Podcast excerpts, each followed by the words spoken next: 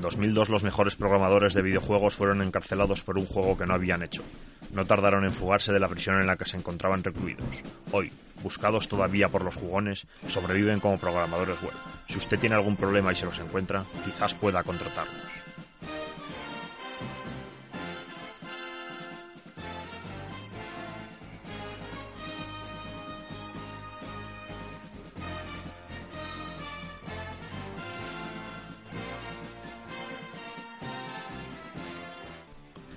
Hola a todos y bienvenidos a este tercer programa de, de Sin Bits.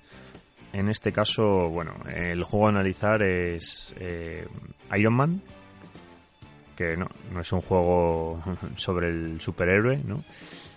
sino que es un juego de coches, ¿vale? Es un juego de coches que yo la primera vez que lo jugué, así era el título que lo conocía, Iron Man, y bueno, eh, lo jugué en la época eh, mi 286 y bueno, he estado buscando entre los disquetes que tenía, lo único que no lo, no lo localizo. Me da, me da tú, era un juego pirata y, y no lo localizo. O sea, no sé si se reutilizaría después para grabar otra historia o no lo sé. La cuestión es que incluso buscando entre los juegos antiguos me encontré con el Barbarian, eh, una edición que sacó Herbe, y lo meto y digo, bueno, voy a echarle una partida al Barbarian y bueno, resulta que, bueno, cosas de la época, ¿no? Que tampoco se valoraban tanto a lo mejor las cosas en ese momento y tenía grabado un archivo que no era el juego dentro de, de este disquete, del de Barbarian, original por Herbe. Pero bueno, que del juego que vamos a hablar hoy es, es este, ¿no? Eh, Iron Man, que es el título por el que yo tenía el disquete. Y que bueno, no era el título completo del juego, pero sí que era, al fin y al cabo, parte, ¿no? El título original es Ivan Iron Man Stewart Super of Road. Bueno, eh, yo lo jugué para dos, para el PC. Y yo la verdad es que hasta, hasta preparar el podcast no tenía ni idea que tuviera tantas versiones.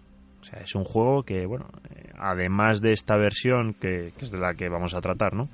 En el programa de hoy, eh, tiene versión en Amiga, que bueno, que es, es normal, ¿no? Que dado el año, que, en principio eh, para dos salió en el 90, pero vamos, las distintas versiones pues salieron, pues, ¿no? Por el 89, 90, por ahí, estos años. Eh, salió para Amiga, hasta ahí, como digo, pues, normal, ¿no? Luego también salió para nuestra CPC. Hubo una arcade, una recreativa, que esta fue la primera. Esta fue la primera en la que salió el juego en la recreativa. Y luego ya, según parece, fueron haciéndole los ports ¿no? a distintos sistemas. Que como digo, además del arcade, también salió en Atari ST. Bueno, competencia ¿no? y directa de Amiga. Eh, en Commodore 64 también salió otra versión. Eh, en Game Boy en Game Gear, en Genesis o Mega Drive, como prefiráis, en Atari Lynx, en la NES, en la Master System, en la Super NES y, como no, en ZX Spectrum. Qué bueno, que la verdad es que, que este juego bueno, ha salido en una cantidad inmensa de, de versiones, pero por todos los sitios. No sé qué tal lo habrán llevado eh, las versiones a otras otros sistemas. Yo en dos, que empecé, vamos, en, el 286, yo lo jugué en, en aquella época, vamos, y, y, la verdad es que era un juego que a mí me encantaba. O sea, era un juego que le he metido horas y vicio sin conocimiento. Además, es un juego infinito. Es un juego infinito y luego, bueno, os contaré el por qué porque, bueno, lo cuento ya, el, el porque es un juego infinito es porque tú es un juego, bueno, os voy a contar lo primero sobre qué trata el juego, ¿no? Eh, bueno, esta persona, Ivan Iron Man Stewarts, pues era un piloto, ¿no? Un piloto que, que ya tiene sus años, de hecho no sé si tiene 70 años ya, pero claro, el hombre, pues cuando, cuando todo esto, pues era más joven, lógicamente. Y era un piloto de, no de Fórmula 1, ¿no? Ni de NASCAR, sino de estos coches que tienen los americanos así que van son una especie de mezcla entre todoterreno y eh, algo así como los Dakares de allí no los de Baja California el Baja es un juego así más de eso que a lo mejor lo conocéis pues de ese tipo de coches, por, por desiertos, por tierra, por charcos, ¿no? Meterse por ahí. Y era un tipo de piloto de esto, así, un estilo rally, ¿no? Digamos. Y bueno, teniendo en cuenta que este era la licencia, ¿no? De, de este hombre, lo, lo, clásico ¿no? es que el juego, pues lógicamente, va a ser de coches, como ya estáis pudiendo imaginaros. Y bueno, la verdad es que son unas carreras que son cuatro coches. Tú compites, o sea, tú juegas con un jugador, tú llevas el coche rojo. Y siempre, siempre, siempre, o sea, es hasta tres jugadores, por lo menos en dos. Tres jugadores humanos en dos. Y claro, el otro, el protagonista, digamos, el que pone nombre al juego, que es el cuarto coche, y contra ese es contra el que verdaderamente vas a tener que competir. Sí, porque, claro, al fin y al cabo los otros coches siempre van a quedar entre segundo y tercero. Siempre, o sea, independientemente de lo que hagas tú, ellos van a quedar segundo y tercero. Y en principio, salvo algo raro, raro, raro, el coche gris, que es el, o plateado, el que lleva el protagonista, ¿no? Es el que siempre va a quedar primero. ¿no? Es el que va a quedar primero.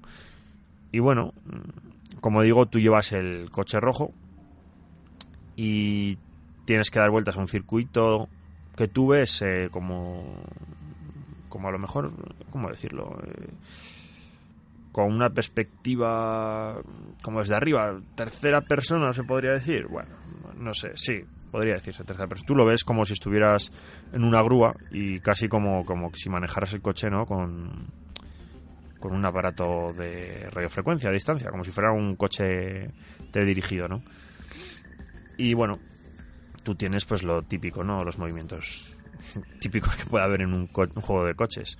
Pues acelerar, girar izquierda, girar derecha y en este caso, al menos que yo sepa, y nunca lo he sabido, tampoco lo habría utilizado, no hay freno. Sino que en el botón que tú intuitivamente podrías utilizar como el freno, que aquí las teclas, bueno, yo lo juego con Q para acelerar, Z para girar a izquierda, X para girar a la derecha y la A es como si dijéramos el botón de acción, que el botón de acción es para utilizar los nitros, que es para meterte acelerones. Bueno, los nitros yo siempre en este juego los he llamado los pedos, porque si lo probáis, que os lo recomiendo porque es un juego muy chulo, eh, bueno, cuando estéis corriendo eh, le dais a la A y sale como una nubecilla de gas detrás de, pues eso, de, de tu escape del coche, ¿no? y parecen unos pedos. Y suena como además el del coche. La verdad es que está muy logrado porque claro, yo no yo no pude jugarlo en Amiga, bueno, solamente lo he jugado en PC de hecho, en dos. Y y claro, no tenía tarjeta de sonido. En Amiga supongo que bueno, que son en cuanto a sonido por lo menos, gráficamente pues ya no lo sé, pero en cuanto a sonido por lo menos, pues lógicamente eh, superior a, al menos al PC que yo tenía, que no tenía tarjeta de sonido. Sí que tenía una VGA, o sea, visualmente sé que se veía bien, no, no tenía que recurrir a CGA, salvo cuando el juego no tenía VGA, que entonces pues no te quedaba otra. Pero vamos, lo que es de sonido, pues era el sonido que hacía el propio ordenador, ¿no? Y bueno, eh, el juego en sí es eso, tú vas corriendo contra esto, son los cuatro coches, tú llevas el rojo y luego compites contra el amarillo, contra el azul y contra el gris, que ese es, digamos, el, el Iván, ¿no? El Iron Man. Tú tienes, si mal no recuerdo, eran tres créditos, que los créditos, bueno, eh, los pierdes en el momento en el que tú no quedas primero en una carrera, ya has perdido el crédito. Bueno, eh, este juego, en el momento en el que le coges un poco el tranquillo, ya te das cuenta que no, que con tres créditos te sobra. Puede haber alguna vez que a lo mejor te quedes atascado en un sitio entre dos charcos, que encima te empuje un coche, lo que sea, y que justo te quedes segundo y no ganes, pero bueno. Eh, ¿Qué tiene de bueno este juego? Bueno, eh, a mí lo que más me gusta o sea, yo soy muy malo en juegos de coches y conducción y demás. En motos aún soy peor, pero en coches soy muy malo. O sea, conduzco muy mal en juegos de coches. Pero en este juego eh, se me da francamente bien.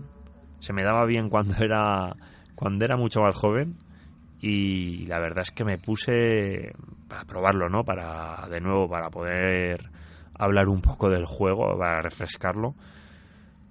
Y la verdad es que se me da igualmente bien, porque en este juego le metí mucho tiempo y bueno, el juego en sí realmente no da para meterle tantas horas, porque el juego en sí, lo que digo, yo creo que es que yo creo que era un disquete que incluso ni era de doble densidad. O sea, esto ya estoy hablando un poco de memoria, además no he podido ni encontrar el disquete. Y yo creo que era de, de una sola, o sea, no era de doble densidad, no tenía patilla. O sea que tampoco podía ocupar mucho. Pero el juego de eso. Bueno, la historia está en que tú vas corriendo por los circuitos y cuando acabas pongamos el supuesto en el que acabo primero en todas las carreras. Bueno, tú acabas primero y te dan un premio, ¿vale? Y lógicamente pues tienes que sales desde una salida, se bajan las banderas y tú tienes que ir acelerando, ¿no? Girando, eh, intentando llegar el primero. Bueno, pongamos que vas llegando el primero y demás. Mientras tú vas corriendo por el circuito, van apareciendo pues unos, unas botellas que parecen como unos tanques de, de oxígeno o algo así, que bueno, es, el nitro. ¿eh? Te va dando te va dando unidades de nitro para que tú puedas utilizar por la carrera. No tienes límite. Quiero decir, no tienes límite para utilizar en la carrera. Tú puedes utilizar 1, 0 o 30. O ninguno. O sea, puedes no utilizar ninguno. Cuando empiezas, eh, empiezas no sé si con 10, ahora no me acuerdo, pero creo que empiezas con 10. Todos empiezan con 10. Lo que pasa que el resto de, de rivales, ¿no? De competidores, no los usan si son la máquina. Entonces, claro, eh, tú ves que, que, te sale un casillero, ¿no? Como una especie de leyenda que va marcando el tiempo y debajo sale, pues en colores, ¿no? Los colores de los coches y te va marcando en la vuelta en la que estás, si vas por la vuelta 1, si vas por la vuelta 2, por la 3, por la que sea, ¿no? Creo que todos son dar cuatro vueltas. en cuanto llegas a la cuarta vuelta ya se acaba. O tres vueltas en cuanto llegas a la cuarta ya se acaba y el primero en llegar gana, ¿no? Y Nitro es eso, o sea, tú tienes, pues eso, los que vas cogiendo, empiezas con 10, pues si coges uno, uno. Durante la carrera te va apareciendo botellitas y también van apareciendo como bolsas. Bolsas con el símbolo del dólar, que lógicamente es dinero, ¿no? Y dirás, ¿qué hace el dinero aquí? Bueno, ahora os lo explico. Lo primero, las botellas van apareciendo, ¿no? Y va apareciendo una botella, cuando la coges uno. La siguiente botella que aparezca mientras estás haciendo la carrera no tendrá un nitro, sino que tendrá dos. Y la siguiente tendrá tres, y así sucesivamente, cuatro, cinco, las que, hasta las que dé tiempo a aparecer. Con las bolsas de dinero pasa exactamente lo mismo. La primera bolsa de dinero que aparece tiene 10.000, 10.000 dólares. Bueno, no está mal. Pero la segunda tiene el doble, tiene 20.000, la siguiente 30.000, la siguiente 40.000. Es decir, que tú a lo mejor no has cogido ninguna bolsa, de repente coges la última la última bolsa que aparece en el juego, a lo mejor imagínate, antes de entrar en ya para llegar al final, llegas primero, que por quedar primero te dan 100.000 dólares y de repente coges la de 40.000 y te ves con 140.000 dólares. O a lo mejor coges la primera, la segunda y la tercera y claro, y de repente te ves con 10.000 más 20.000 más 30.000, ¿no? Pues a ver, 30, 40, 50, 60, pues con 60.000 dólares extra, más los 100.000 que ganas, 160.000. Dices, bueno, ¿y esto que son puntos o qué son? No, no son puntos tú cuando acaba la carrera, te, bueno, está la entrega de premios, ¿no? Que aparece una mujer, parece una vigilante de la playa, ¿no? Y podría ser Pamela Anderson, ¿no? Ahí con tu trofeo. Y se lo entrega al que queda primero. El que queda segundo, no sé si son 90.000 y el tercero creo que son 80.000 lo que se lleva, además de las bonificaciones, lógicamente, que haya podido conseguir. Tú puedes quedarte segundo, pierdes un crédito, ganas 90.000 y si has conseguido 20.000 o 30.000, pues te lo llevas también, ¿no? Y eso, eh, al acabar, te pone pues eso, la entrega de premios y demás, sale como ha quedado el podio, son cuatro, pues bueno, tú sales en la posición que ha quedado, segundo, el tercero, bueno, salen los nombres, porque tú pones, tienes que poner tu nombre, pues tú, si tú te pones, yo en mi caso le pondría, pues Carlos, bueno, pues Carlos primero, ¿no? O tercero, o lo que sea, como los reyes. Bueno, eh, y eso, sale el segundo, que si no eres tú, normalmente, el segundo es Iron Man, normalmente. Y luego el tercero, que ya, bueno, puede ser el amarillo o el azul. Unas veces el amarillo, otras veces el azul. Normalmente suele ser el amarillo. Pero vamos, esto no quiere decir que no pueda ser el azul simplemente, bueno, el azul y el amarillo están para molestar, no hace mucho. Porque al fin y al cabo están hechos para que se lo coja otro jugador. Pero bueno, lo que estaba diciendo, acabas ya lo que es de la carrera y ya te da la opción de comprar. Que esto es a mí por lo que me gusta tanto este juego. Porque no es el típico juego de que tú corres la carrera, te quedas primero te quedas último, lo que sea, enhorabuena, 300 eh, puntos, o 500 o 100.000, ¿no? Y, y ahí se queda. Sino que un poco como luego ya, bueno, lo han hecho muchos juegos, ¿no? Pero este juego, a mí, yo creo que fue el primer juego que, incluía esto. Luego jugué a otro también que también incluía esto, pero como os digo, soy tan malo en los juegos de coches que no, no lo conseguí aprovechar. Que es un juego que yo compré con el nombre de Lamborghini, lo tengo original, pero luego, según lo he visto por otros sitios, tiene otro nombre. Bueno, ya a lo mejor hago un programa sobre este. Pero vamos, en ese juego era yo muy malo y es que no. No llegaba a comprar nada, porque me gastaba ya el dinero en la primera compra y ya no lo volvía a recuperar. Pero bueno, el tema es que tú puedes mejorar cosas puedes mejorar. ¿Qué puedes mejorar? Bueno, pues por un lado puedes comprar nitros, que bueno, que te sirve para pegar un acelerón. O sea, un acelerón bestial. Y si te tiras dos, dos nitros seguidos, bueno, tú puedes hacerte la carrera en, en nada con los nitros. También dándote cuenta que te puedes llevar golpes. Cuando te llevas un golpe, pues como el coche se queda un poco ahí, un poco tontado. Puedes gastar los, los nitros. Luego puedes gastarlo en aumentar tu velocidad tu velocidad máxima. También puedes mejorar como la suspensión, también puedes mejorar las ruedas, también puedes mejorar el motor. Y yo creo que un, dos, tres, cuatro, había seis cacharros para mejorar. Esto me pasa por no tener la imagen delante. Pues yo diría que, a ver, eh, el nitro, las ruedas, eh, la suspensión, nitro, ruedas, suspensión, acelerador, acelerador, uh, uh, uh. nitro, rueda, suspensión, acelerador y el motor. O sea, uno es la aceleración y otro es la velocidad máxima. Sí, son cinco y luego el sexto hueco que hay es para empezar la siguiente carrera, sí. Ahora me acuerdo. Entonces eso, tú te salen unas casillitas y te vas gastando pues a lo mejor 40.000 eh, en tal, 100.000 eh, en tal, eh, 20.000 en tal, ¿no? y con esas características que va subiendo, el rendimiento de tu coche sin utilizar nitros es mejor. Pues ya sea en los giros, que los haces con más precisión. Yo no sé, bueno, el, yo no sé si realmente esto afecta luego en el juego no, seguramente sí. Pero como ya digo, que como en este juego mm, no he tenido problemas nunca para, para quedarme entre, lo, entre el primero, vamos, entre los primeros no, en ganar y si no, a base de los pedos, llegas el primero. O sea, tampoco eso.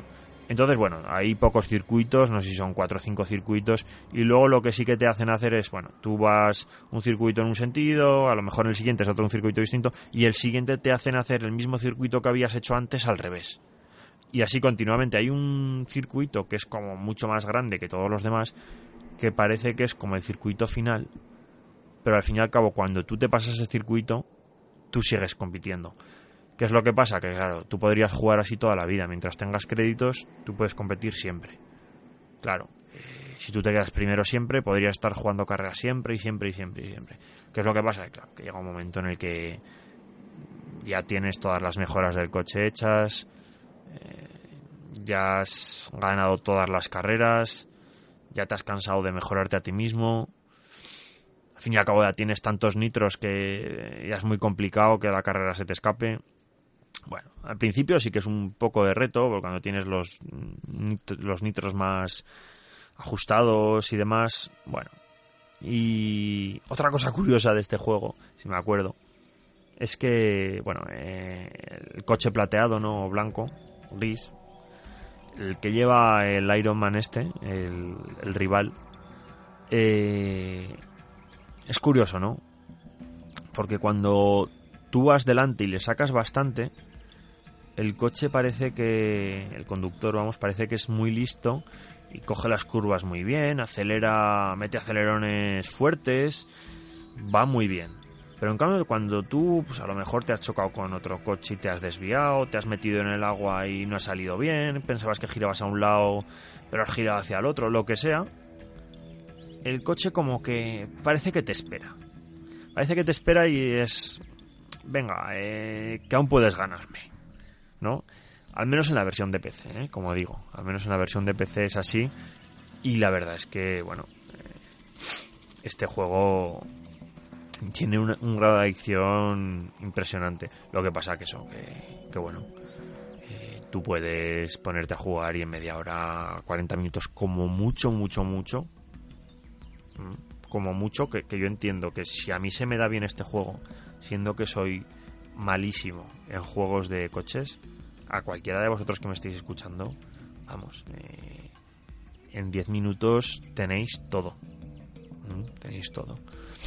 Pero bueno, que eso, que el juego en sí. El juego en sí es esto. Y ahora ya si hablamos de lo que. Bueno, lo que es la compañía en sí, ¿no? Que, que hizo el juego. Bueno, eh, hay que tener en cuenta, claro, que, que es una empresa que, bueno, lo primero, ya partiendo de la base que hizo recreativas, ¿no? Eh, hay que tener en cuenta eso. Que por cierto, me he encontrado que, bueno, la recreativa es curiosa porque iba con volantes.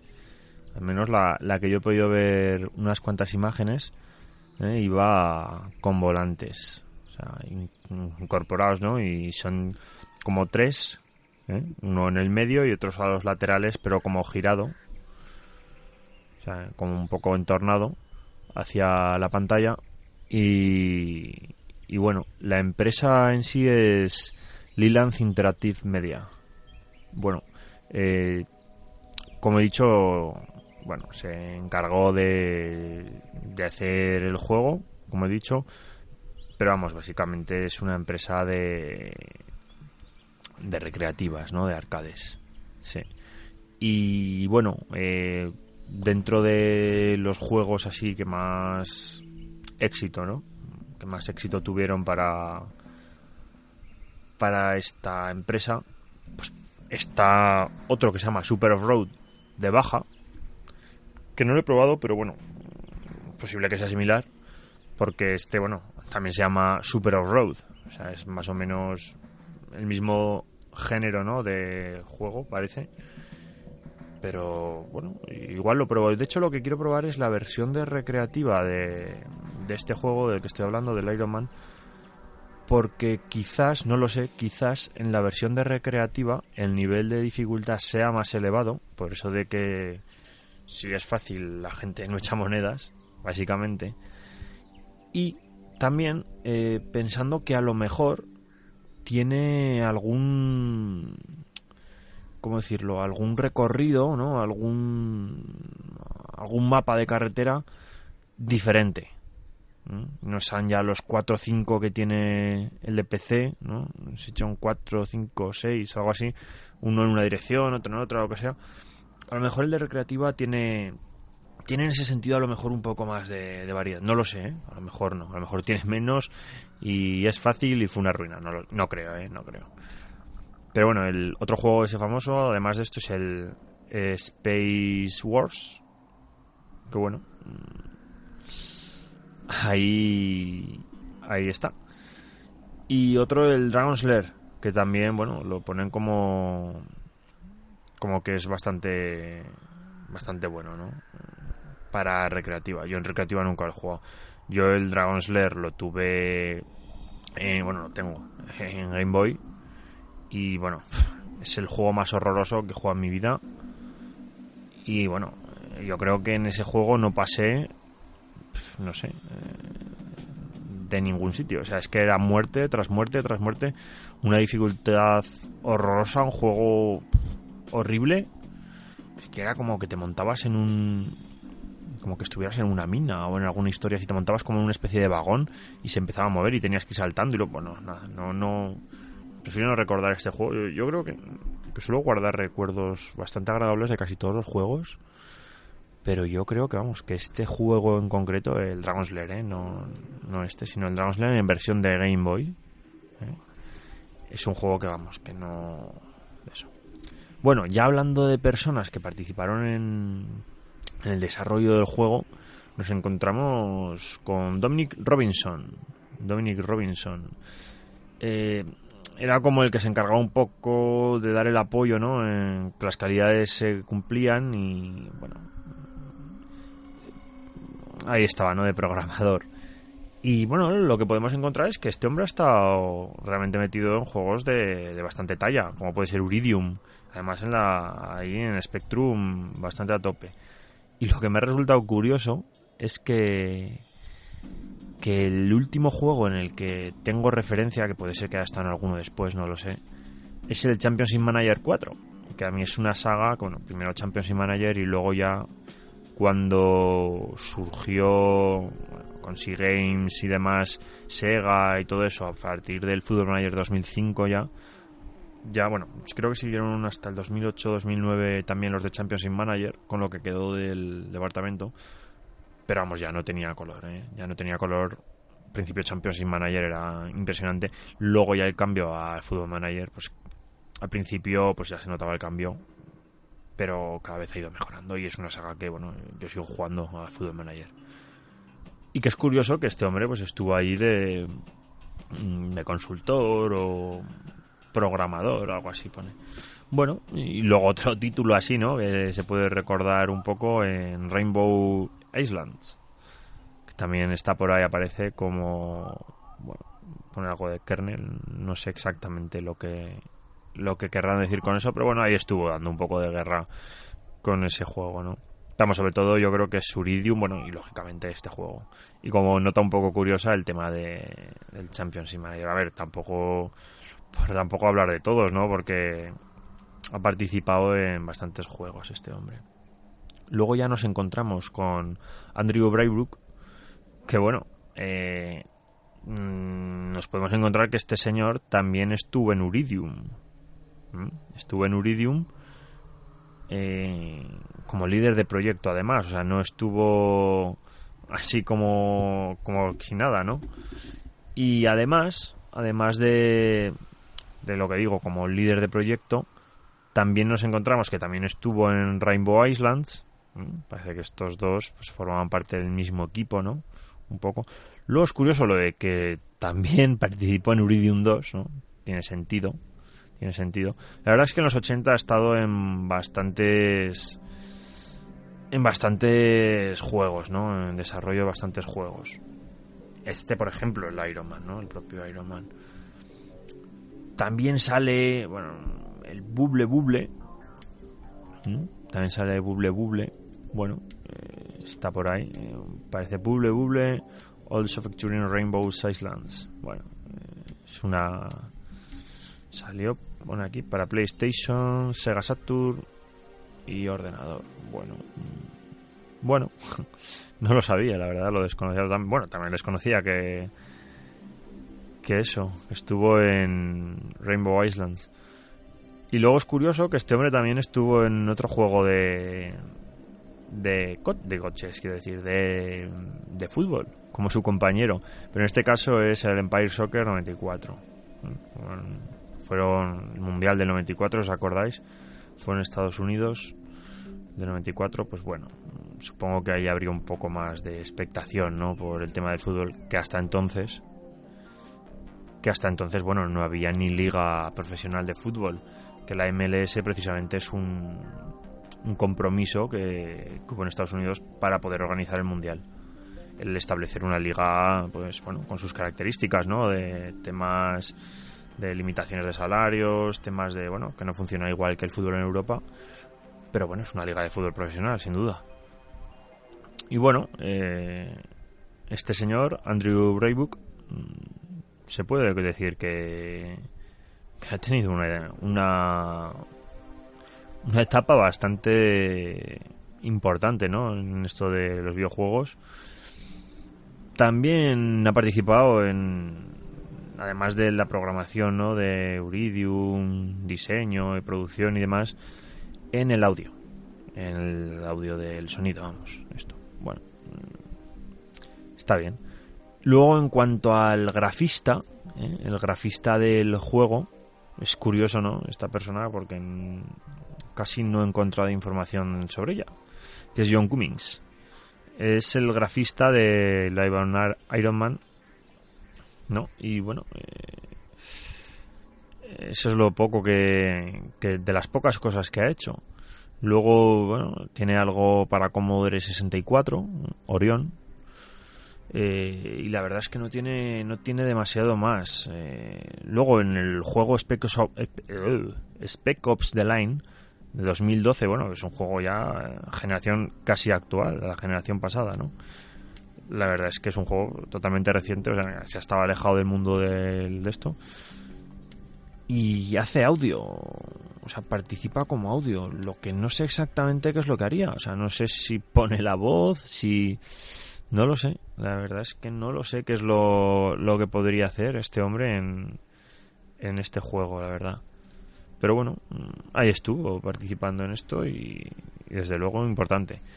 Luego nos encontramos con Jason Page, que Jason Page, bueno, eh, fue programador de este juego y también ha participado en otro juego de fútbol. Parece que tienen, son muy futboleros. ¿Eh? Eh, es curioso. Pero esto como programador, digamos, ¿no? Lo que pasa que yo creo que la faceta más importante de este hombre eh, es como de sonido, que en el Iron Man también hizo de sonido, pero no era únicamente sonido, sino que no hacía solamente audio, sino que también hacía temas de, bueno, de, de programación y demás. Yo creo que de todos los que formaban parte de este equipo, de todos los que formaban parte de este equipo. Bueno, luego hay otro que también, pero vamos, este yo creo que es de los que más nivel tiene luego dentro de los videojuegos. En su vertiente de audio, ¿eh? No estamos hablando aquí como programador o grafista. Simplemente diciéndoos que en el Grande Auto Vice City, él formó parte del equipo que, llevaba el tema de las cinemáticas y demás, pues bueno, ahí ya nos podemos hacer un poco a la idea de, de que esto del audio, bueno, y el vídeo y todo esto, pues bueno. También participó en Rainbow Islands y luego participó en la localización de, de un juego que, bueno, no es heredero en cuanto a en cuanto a tipo de juego, ¿no?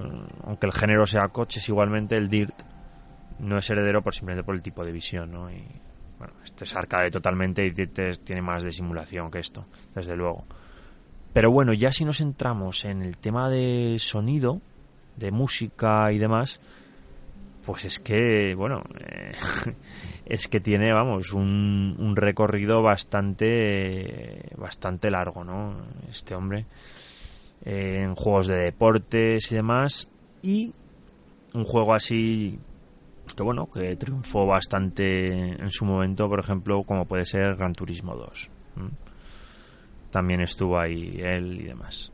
Bueno, luego parece que ha participado en tecnología en Killzone 2 y Killzone 3, que también son, desde luego, dos juegos, bueno, que, que han triunfado bastante. O sea, los Killzone, una saga en Sony bastante importante. Aquí ya empezamos con los peces gordos. Aquí ya empezamos con gente que, bueno, luego habrá alguno que no sea tan fuerte como este, pero bueno. Nos encontramos con David O'Connor. Este a lo mejor ya os puede sonar, os puede sonar David O'Connor. Y es normal que os suene porque, bueno, en, en, Iron Man, digamos, que nos lo encontrábamos como, pues bueno, en temas de tecnología, temas de programación, y bien, la verdad es que el juego está bien, ¿no? Pero es que ya nos lo encontramos luego en, bueno, en Rainbow Island igual, ¿no? Lógicamente si formaban parte del mismo equipo. Luego nos lo encontramos en California Games 2. California Games a mí me gustaba mucho. El 2 yo creo que no lo he probado.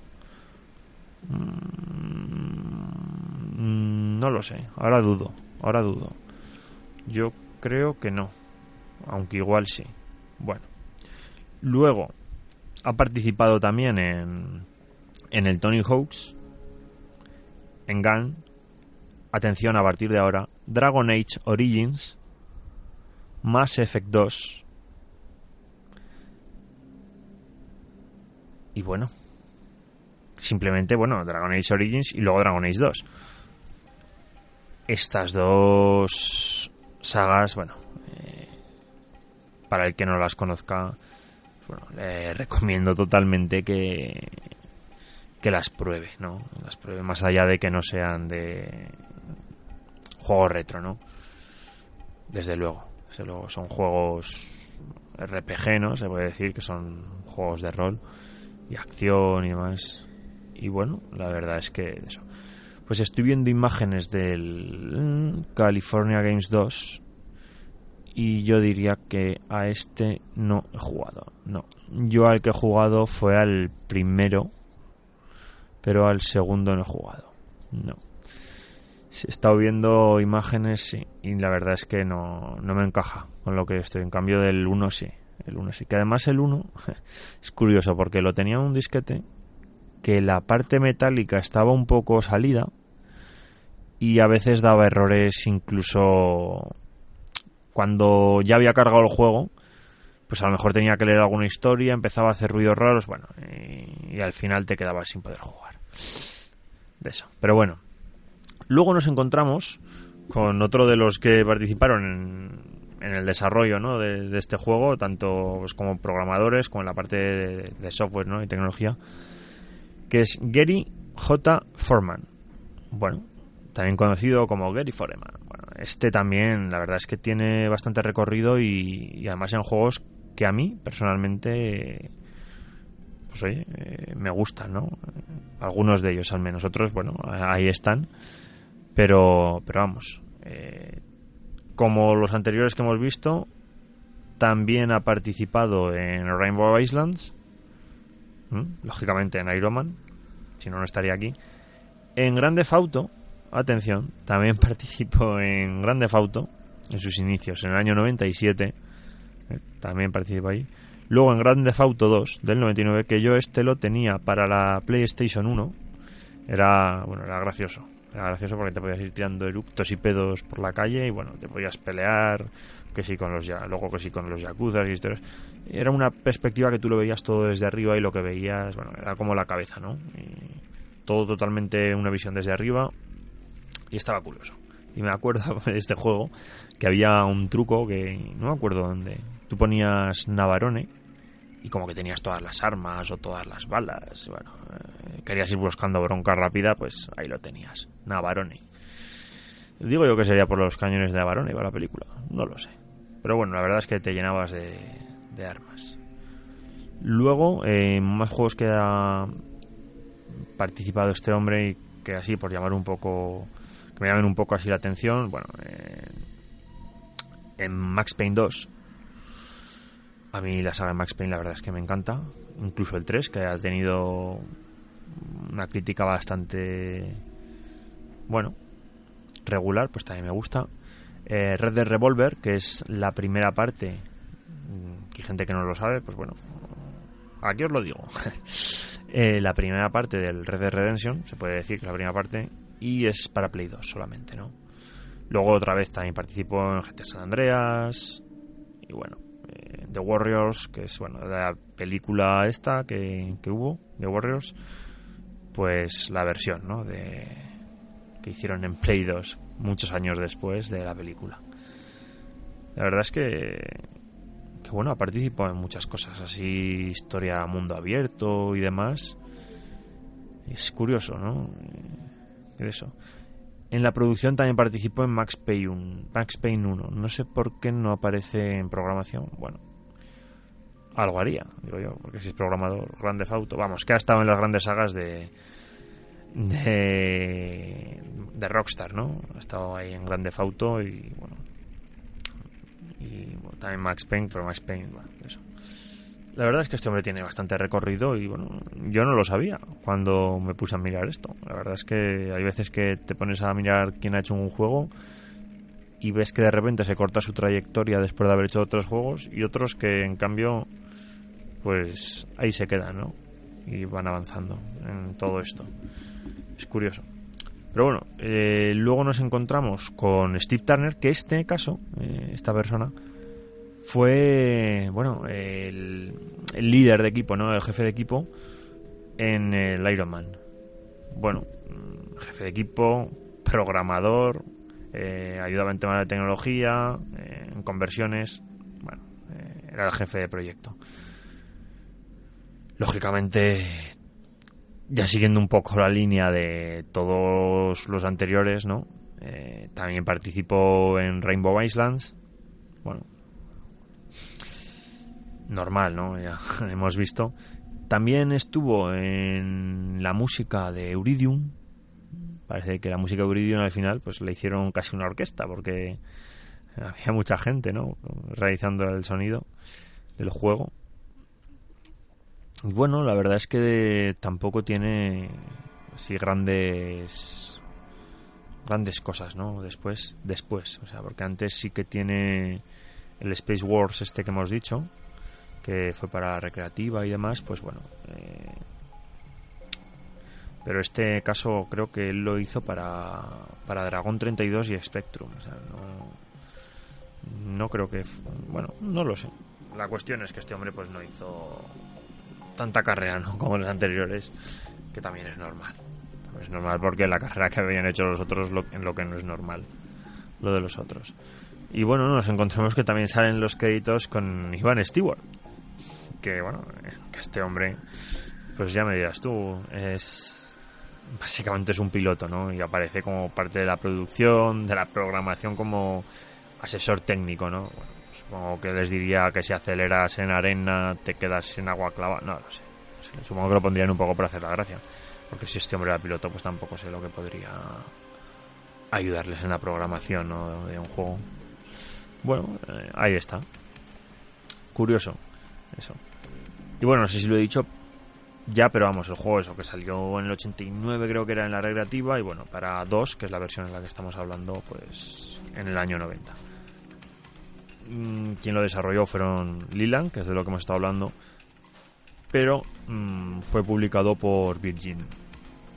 Virgin, bueno, que una empresa bastante potente y que bueno tiene muchos juegos publicados. No sé si se alquilan hoy en día ahora mismo no de eso yo creo que sí. Yo creo que vamos que siguen hasta día de hoy haciendo cosas. Mm, a lo mejor menos que antes a lo mejor menos que antes pero a mí me suena que, que sí que Virgin yo creo que sigue funcionando. Mm, a lo mejor de esta generación pasada mm, pues ahora no caigo en ningún juego, tendría que buscar. Pero vamos, yo diría que sí, que está en bastantes juegos. Pero bueno, juegos de esta gente pues los tenéis a patadas, de Virgin.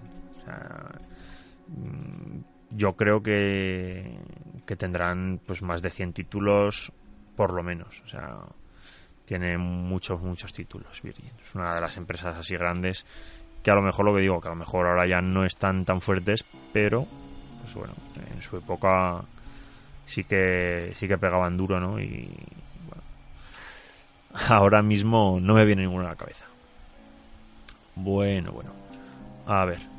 Y en cuanto a la empresa esta de Liland, Interactive Media, que fue la que hemos dicho, ¿no? Que la que sacó el juego, eh, según he podido encontrar, sacaron 23 juegos. Principalmente son todos arcade. creo que hay dos o tres juegos que no llegaron a... cuatro juegos de los 23, casi todo, que no llegaron a hacerse el port a otra cosa más allá del arcade.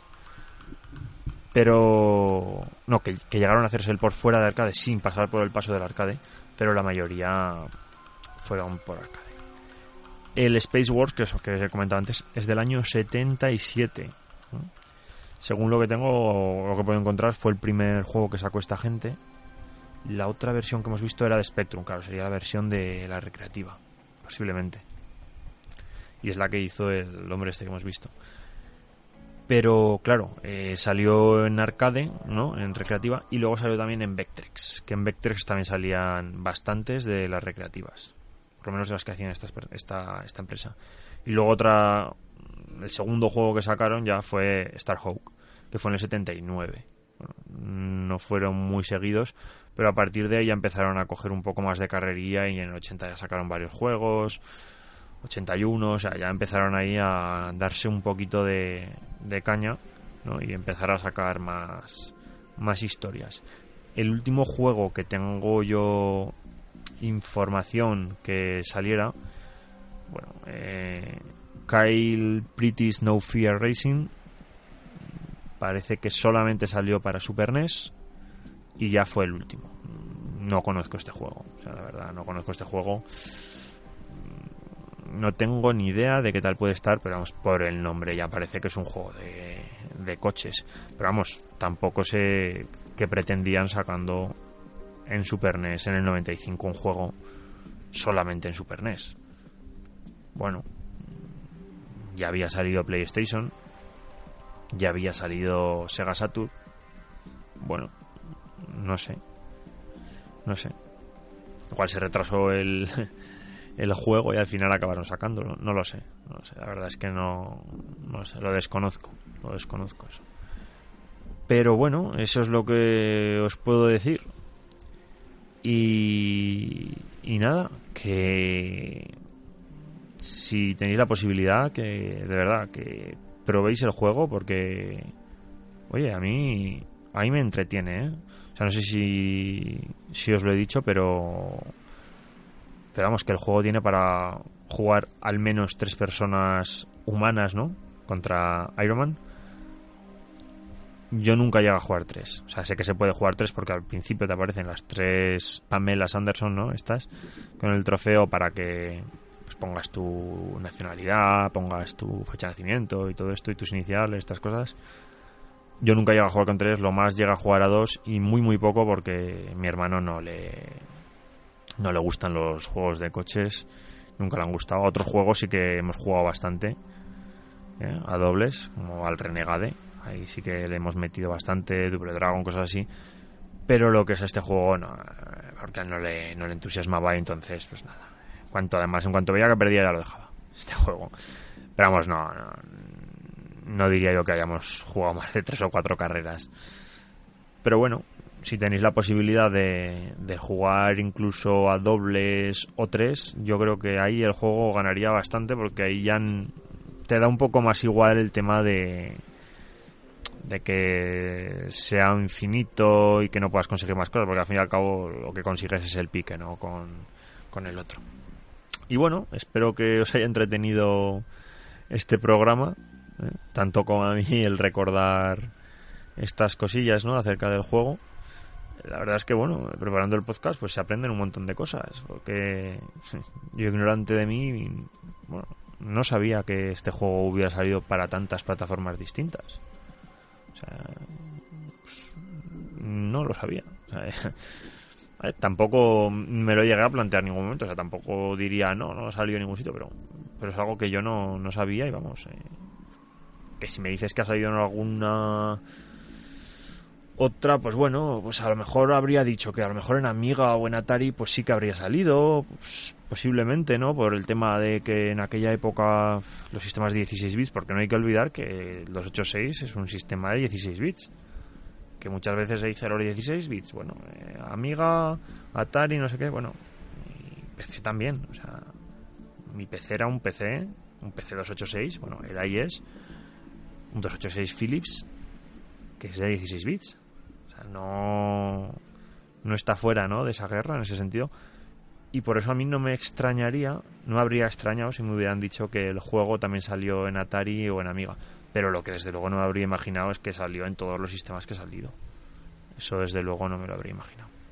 Así que bueno, también se aprenden cosas, por supuesto. Especialmente yo creo que se aprenden más cosas preparando el podcast que, que si simplemente estuviera jugando al juego.